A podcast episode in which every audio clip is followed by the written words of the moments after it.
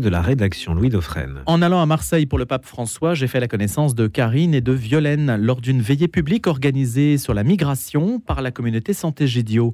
Karine Neveu et Violaine de la Théardière appartiennent à la mission Naïm Espérance. Elles mettent le feu dans les camps de réfugiés, un feu spirituel évidemment, là où les ONG tentent de couvrir les besoins matériels. Karine a une longue expérience dans l'humanitaire avant de devenir missionnaire, quand Violaine l'a rejointe dans cette démarche destinée à rallier les périphéries. Elles ont arpenté des pays difficiles comme la plaine de Ninive en Irak. Là où elle passe, elle monte des oratoires, joue du piano et surtout écoute, réconforte et prie avec les gens. Leur prochaine mission les amène au Sud-Soudan, dans le diocèse de Waou. Et oui, prononcé Waou. Oui, il y a de quoi s'emballer quand on mesure leur enthousiasme. Karine et Violaine les consacrés sont envoyés donc par le diocèse d'Avignon. Les deux missionnaires sont accueillis là-bas par monseigneur Mathieu Rémiro Adam et y resteront pendant huit mois jusqu'en juin. Il y a quelques 65 millions de réfugiés déplacés dans le monde, dont 5 millions dans le seul Soudan du Sud, théâtre d'une longue guerre qui a conduit à sa scission, la scission du Soudan, il y a 12 ans. Je précise que Karine et Violaine sont déjà arrivés sur place, mais qu'en raison de la guerre entre Israël et le Hamas, je n'avais pas diffusé nos échanges, et donc c'est maintenant chose faite, vous allez pouvoir en profiter. Bonjour Karine et bonjour Violaine. Bonjour. Alors, est-ce que ça correspond à une demande? Est-ce qu'on désire vous avoir, vous particulièrement, parce que vous avez déjà mené à bien des missions euh, dans des camps de réfugiés notamment? Est-ce que c'est une expertise et une expérience qui sont aussi sollicitées? C'est sûr que euh, c'est un appel de l'Église et en même temps, on vient, euh, on frappe à la porte donc avec une, une lettre de mission de notre évêque, donc de France, mais c'est aussi être à l'écoute de là où la planète, entre guillemets, ne va pas bien et là où il y a très peu d'acteurs pour ce soutien fraternel et spirituel. Et c'est de bouche à oreille. Alors, ça dépend des situations. Parfois, c'est un évêque qui appelle parce qu'il a entendu parler de nous. Parfois, c'est des amis d'amis. Et là, euh, parfois, c'est aussi nous qui frappons en proposant, tout simplement. Donc là, c'était à travers un, autre ami euh, évêque qui nous a dit appelez mon confrère euh, évêque à Waouh, je pense qu'il sera intéressé. Donc là, par exemple, c'est comme ça que ça s'est fait. Violaine Je suis avec Karine depuis pas très longtemps et c'est passionnant de voir comment les choses se font. Et c'est finalement rester très libre dans ce qui va pouvoir être fait et effectivement se dire, bah, Aujourd'hui, on a un numéro de téléphone, on va appeler cette personne, on voit ce qui se passe, parce que cette personne, soit peut être effectivement intéressée elle-même ou nous renvoyer ailleurs. Et c'est ça ce qui est passionnant de voir à quel moment est-ce que finalement la mission va s'apprendre et va toucher le cœur de quelqu'un qui est en attente de cette dimension-là. Bah, en fait, c'est aussi être à l'école, être euh, à l'école de l'Esprit Saint. Donc c'est aussi un apprentissage de la docilité à ce que l'Esprit Saint veut faire et nous conduit. Donc en général, moi depuis maintenant huit années, ce qui se passe et accompagne maintenant avec Violaine depuis deux ans, c'est vrai qu'on est, euh, on, frappe à une porte, on, voit, on voit un événement, euh, on a un contact. Moi, il me suffit il nous suffit d'un contact dans le pays, à savoir où on va passer les deux premières nuits. Et si on a ce contact, eh bien on y va. Et après, on se laisse complètement faire. Et là, on est en phase d'observation, si j'ose dire. Donc, on commence à aller frapper aux portes, à, découvrir, faire, et toucher le réel, écouter, observer, se laisser vraiment conduire par l'Esprit Saint, tout en priant, bien évidemment. Et, euh, et puis laisser faire les événements, parce que le Seigneur, il parle par les événements, les rencontres. Et là, de, de fil en aiguille, eh ben, on, c'est vraiment euh, premier contact et en fait en, peu de temps, c'est impressionnant en 15 jours comment on, a un carnet d'adresse qui grandit et puis le et puis l'écoute et puis on voit là c'est là et en fait c'est vraiment le, la dynamique de reconnaître la mission on la reçoit. C'est pas quelque chose qu'on veut fabriquer, qu'on va fabriquer avec nos talents, nos, nos désirs et notre volonté. C'est vraiment un, on est dans, on ouvre les mains et on reçoit, on reçoit cette mission de la part de, on essaie de reconnaître là où le bon Dieu nous veut en fait. C'est un peu tout le défi. Parfois, on se plante, hein, mais c'est pas grave. En quelle langue allez-vous vous exprimer? Ah, Ça, c'est une très belle question. euh, eh bien, il parle anglais et arabe. Euh, du coup, l'anglais, euh, ça c'est bon, et l'arabe avec les missions précédentes, euh, il y a quelques notions qu'on a qu'on a apprises. Et après, s'il y a une vraie grosse difficulté, s'il y a une vraie grosse difficulté dans les échanges, il y a toujours quelqu'un qui peut le bon Dieu, il met toujours quelqu'un sur notre route pour nous aider et dans ces cas-là, être traducteur qui peut rester avec nous pendant euh, un temps de la mission. Vous n'êtes pas dans le cadre d'une opération humanitaire menée par euh, les ONG, par exemple? Ah non, pas du tout. Au contraire, c'est vraiment, euh, c'est vraiment un envoi d'église, donc par et pour l'église, au service de l'église, et c'est vraiment une démarche de mission en fait, vraiment. C'est pas du tout. On n'apporte pas des choses. On n'est pas dans un. On n'est pas. on n'est pas avec Action contre la faim, même ou euh, MSF qui font du très bon travail, bien évidemment. C'est vraiment justement venir compléter en fait cette action. Euh, euh, eux s'occupent du corps entre guillemets, ce dont le corps a besoin. Et ben nous, on essaye de plutôt être attentive à, ce que l'âme et le spirituel et la fraternité a, a besoin aussi pour se reconstruire, on a besoin de ces trois dimensions. Comment allez-vous procéder pour mener à bien cette mission-là, cet objectif de reconstruction spirituelle? D'abord, on part du principe que les populations donc, ont souffert. On sait qu'il y a eu un conflit au Soudan du Sud très très long. Il y a un mot qui résume à peu près tout et qui est le moteur de tout, je dirais, c'est visiter. Quand on quand on va pas bien, puisque c'est les populations vers lesquelles on va, euh, c'est aller leur rendre visite. Ça va être euh, comme on a ce qu'on n'arrête pas de dire depuis tout à l'heure, comme on n'apporte pas les choses, on va donner du temps. Et donc du coup, les gens quand ils ne vont pas bien, ils sont attentifs et ils ont besoin, même sans le savoir, de passer du temps avec d'autres, de partager un thé, de partager un café, de partager un moment, que ce soit un jeu de société, que ce soit simplement une discussion, les fous rires qui arrivent, ça c'est d'abord cette dimension-là et du coup d'être euh, vraiment dans cette démarche de se dire bah on, on voit en fait on va euh, quand les gens nous invitent chez eux et bah on, on va les voir et c'est vraiment cette dynamique d'être extrêmement disponible et d'être docile ouais. Mais ce n'est pas forcément très facile d'arriver avec son sourire dans des lieux où celui-ci n'est pas forcément présent spontanément quand ah, on est bah, dans la difficulté. Après, c'est des choses plus profondes. On va pas forcément éclater de rire quand on arrive dans un lieu. Ou voilà, mais c'est donner cette force de la vie, mais qui est aussi surtout intérieure, si j'ose dire. Et plus que de parler de reconstruction, moi, je dirais plus de grandir ensemble. C'est euh, au niveau spirituel, euh, spirituel, on est tous frères. Et euh, même si nous on arrive, on va entre guillemets bien. On a aussi notre paquet en fait entre guillemets. Et en fait, je vois bien que c'est plus une, un moment de partage aussi. Alors on va forcément, ça passera aussi par des activités. On va bien sûr visiter. On va monter des oratoires avec les enfants, donc des groupes de prière, mettre en place l'adoration du Saint-Sacrement de manière plus perpétuelle, mettre du beau à travers la musique, euh, plus le voilà et le, chant et le et l'art et euh, des choses comme ça. On va faire des activités aussi avec les enfants dans le concret. Mais c'est vrai que c'est d'abord construire l'amitié et de cette amitié, eh bien, vient, vient jaillir après l'espérance et, la compassion, en fait. C'est pour être très à l'écoute de ce qui va se passer dans un pays, parce que ce qui va se passer dans un pays ne va pas se passer dans un autre. Donc c'est dans ce sens-là où on a des petites idées de ce qu'on pourrait mettre en place. Après, est-ce que ça va être réalisable ou pas? C'est plus dans, dans, ce, dans ce sens, pardon, dans cet ordre-là euh, qu'on voit la chose. Et quelles sont les idées que vous pourriez mettre en place au Sud-Soudan que vous n'avez pas mises en place dans d'autres lieux où vous avez été amené à aller? Ah bah là pour ça il faut il faut attendre d'être sur place. Parce qu'il faut d'abord déjà euh, demander aux locaux entre guillemets à l'église locale qui elle connaît plus le besoin et ça on peut pas on peut pas le prévoir avant c'est vraiment pour le coup encore un exercice de épouser le réel être hyper à l'écoute il y a toujours une phase d'observation et de, mise de contact et là on va sentir euh, à Khartoum, par exemple, au Soudan, ben, il, nous a été amené d'aller même dans les unités des, des prisons des condamnés à mort. J'imaginais pas du tout, avant de prendre l'avion, que j'allais pouvoir faire ça. En fait, c'est être, c'est vraiment un peu déconcertant effectivement pour les missionnaires Naïm parce que quand on arrive, eh ben on sait pas forcément ce qu'on va faire. Même là la semaine prochaine, on ne sait même pas où on va dormir lundi soir. Mais il y a un prêtre, on sait, qui va nous accueillir à l'aéroport. Eh ben on se laisse faire. C'est vraiment une école de mise à disposition et de confiance totale. Et, euh, donc, on, pourra vous répondre une fois sur place. Karine et Violaine, quand vous étiez dans des camps de réfugiés, est-ce que la chose était un petit peu plus encadrée parce qu'elle était dictée par une urgence humanitaire plus grande? Alors après, ça devient de toute façon plus structuré, bien évidemment. Quand on sait, il y a, y a, un planning qui se fait, qui reste un peu euh, régulier, si j'ose dire, dans le temps. Mais après, quand c'est euh, évidemment, parce que quand il faut des autorisations pour entrer dans les camps, etc. Ben moi, j'ai forcément, euh, je donnais rendez-vous au catéchiste du camp pour aller programmer des visites et l'oratoire et la mise en place d'un temps de prière avec les gens dans le camp. Donc forcément. Bon après, Violaine, tu peux peut-être aussi faire l'écho plus sur le parti Liban, par exemple. Ton expérience est quand même plus grande. Euh, après, euh, c'est, enfin, j'ai pas grand-chose à rajouter sur cette partie, euh, sur cette partie-là. Mais la différence entre le Liban et le Sud-Soudan, par exemple, vous abordez la chose, la chose culturelle en fait. Comment l'abordez-vous? Comment vous préparez-vous à l'affronter? Alors moi, la première chose, pour être très honnête, c'est vraiment par la prière. Vraiment par la prière. Alors après, il y a les aspects plus pratico-pratiques. Euh, mais euh, de manière générale, c'est vraiment d'abord euh, par la prière pour demander au Seigneur de bien préparer nos cœurs pour les gens qu'on va rencontrer, être bien disponible, être capable de recevoir tout ce qu'on va voir, tout ce qu'on va entendre.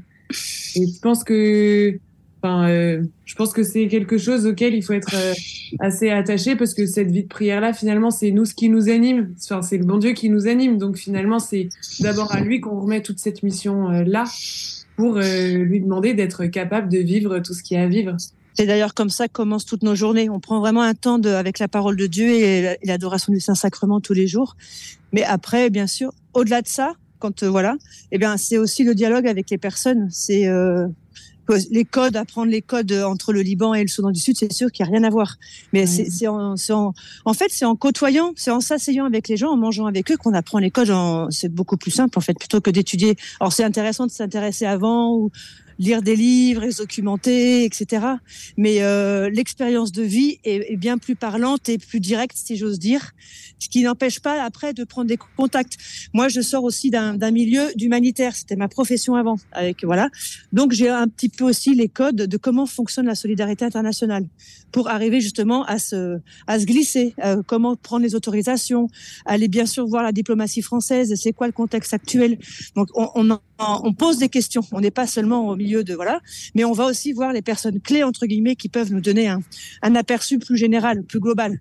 Là, par exemple, euh, concrètement pour le Soudan du Sud, là, je suis à Paris et je sors d'une rencontre euh, soudanaise et sud-soudanaise avec la diplomatie française. Et forcément, ben, on va avoir une, lecture aussi à ce niveau-là, ce qui est très intéressant. Quel est votre parcours, Violaine, avant euh, de vous être engagée dans la mission Naïm?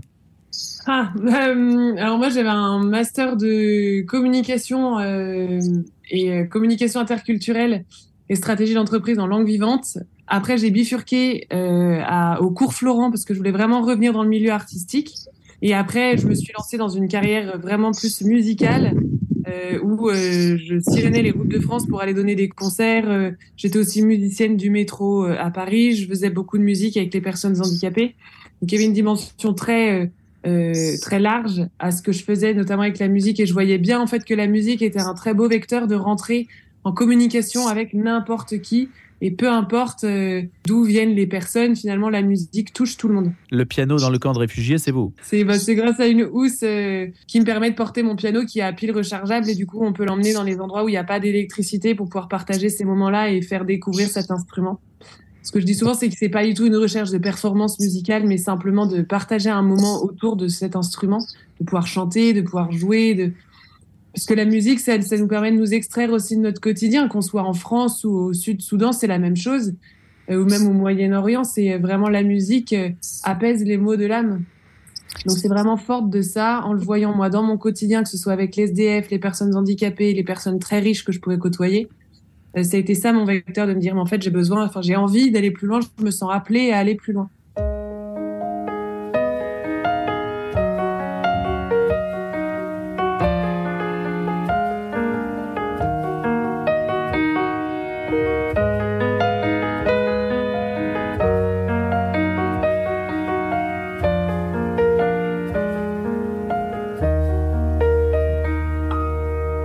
Vous parlez de votre expérience à, des personnes de votre génération ou des personnes qui cherchent euh, à donner un sens à leur vie, est-ce qu'elles se disent que ce que vous faites est accessible? Est-ce que vous leur dites que tout le monde peut le faire? Alors, euh, on dirait oui en, criant de joie, si j'ose dire, parce que c'est exactement ça et le sens aussi de la partie mission France qu'on fait euh, les quatre mois de chaque année quand on n'est pas en mission. C'est vraiment inciter les gens. Alors tout le monde n'est pas amené à aller bien sûr faire ça dans les camps de réfugiés. Et euh, je sais pas pourquoi le bon Dieu nous envoie là, mais c'est comme ça pour l'instant. Mais mais c'est vraiment euh, la, la, joie de la mission. Elle est là, là où le Seigneur nous met aussi. Donc c'est vraiment un pôle important de notre témoignage, c'est de d'aider les gens à se mettre en, d'avoir l'audace missionnaire là où le bon Dieu les met, parce qu'en fait il faut rayonner surtout là où on est. Et si on bouge mmh. pas de Paris, ben on bouge pas de Paris. Et tant mieux, je veux dire. Il n'y a pas de lieu. Le lieu est un peu secondaire, si vous voulez. Bah et oui, mais la joie. Par nos voisins de palier, ça commence par euh, les gens qu'on côtoie tous les jours et en allant faire euh, nos courses. C'est euh, et c'est vraiment c'est ce qu'on fait à chaque fin de nos témoignages, notamment là l'été. C'est on demande souvent aux gens de prendre un engagement un peu plus missionnaire dans leur vie ou en tout cas qui va faire que la joie va être un peu plus diffusée autour d'eux.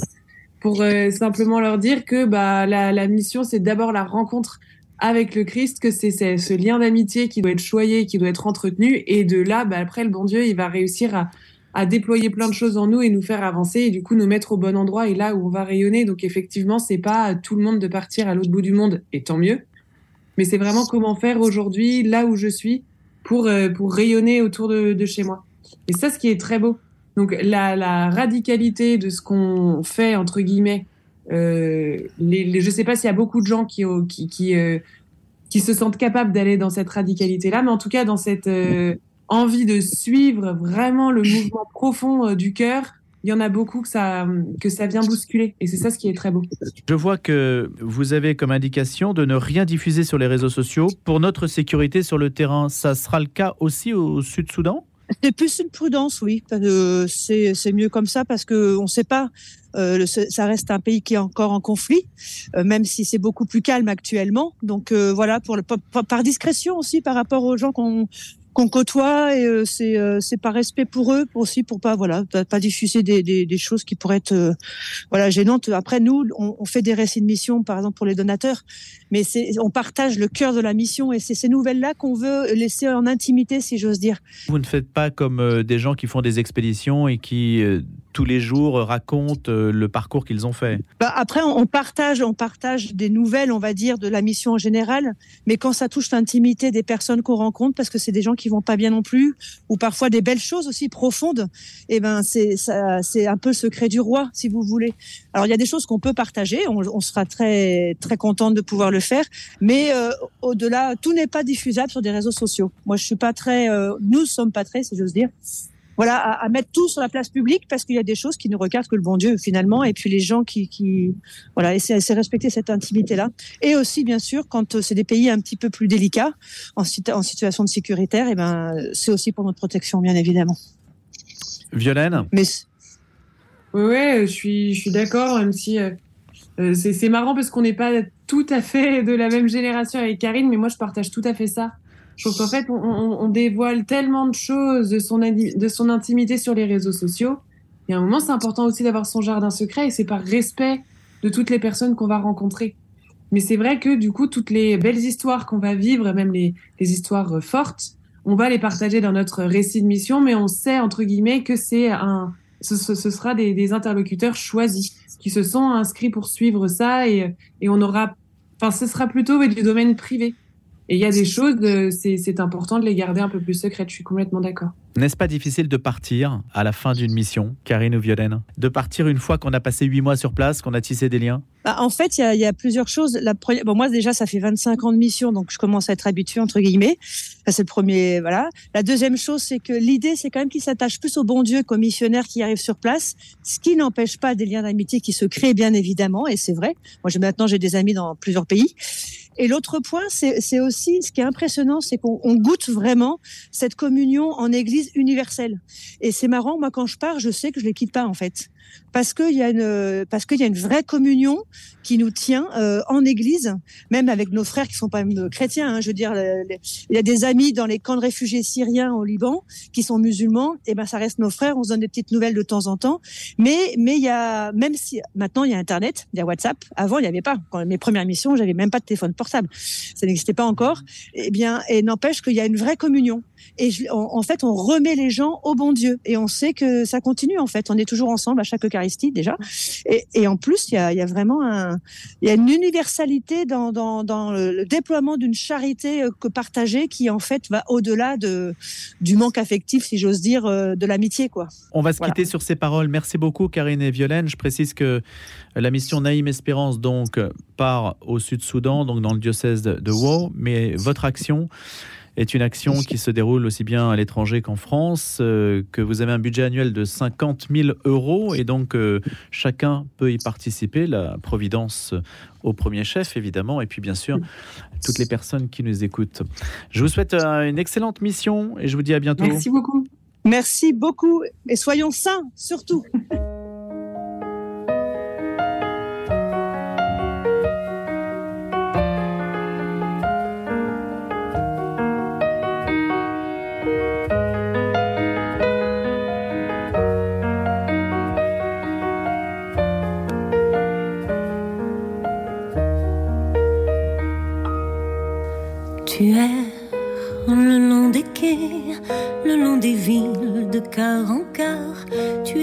T'enfuir et tu traînes toujours la même histoire.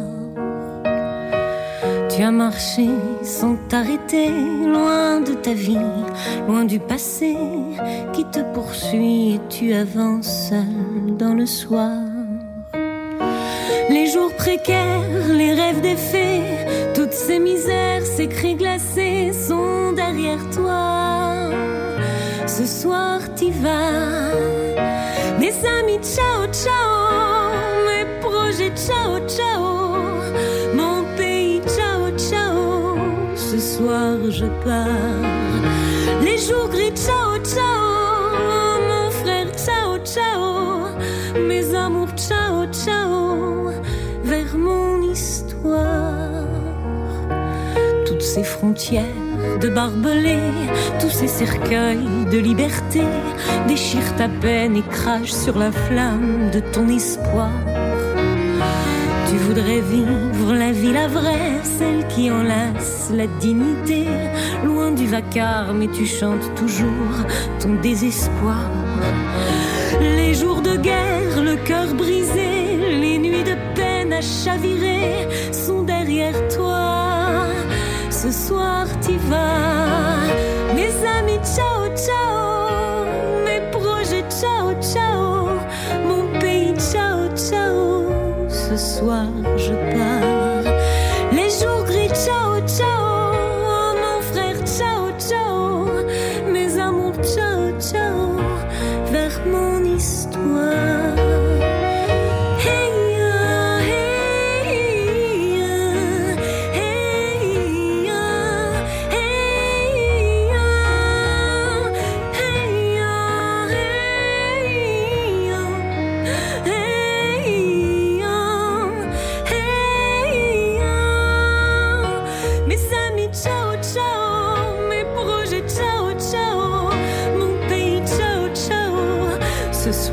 Je pars. Les jours gris, ciao, ciao. Mon frère, ciao. La voix et le piano de Clémence Savelli, Ciao, chanson sur les migrants en écho de la mission de Naïm Espérance, de Karine et Violaine que vous avez entendu un instant. Karine Neveu et Violaine de la Théardière, membres de Mission Espérance, envoyés au Sud-Soudan et invités de la rédaction. Excellent début de matinée, évidemment c'est une émission à retrouver sur le site de la radio et l'application mobile Radio Notre-Dame. Ciao, ciao, mes amours, ciao, ciao.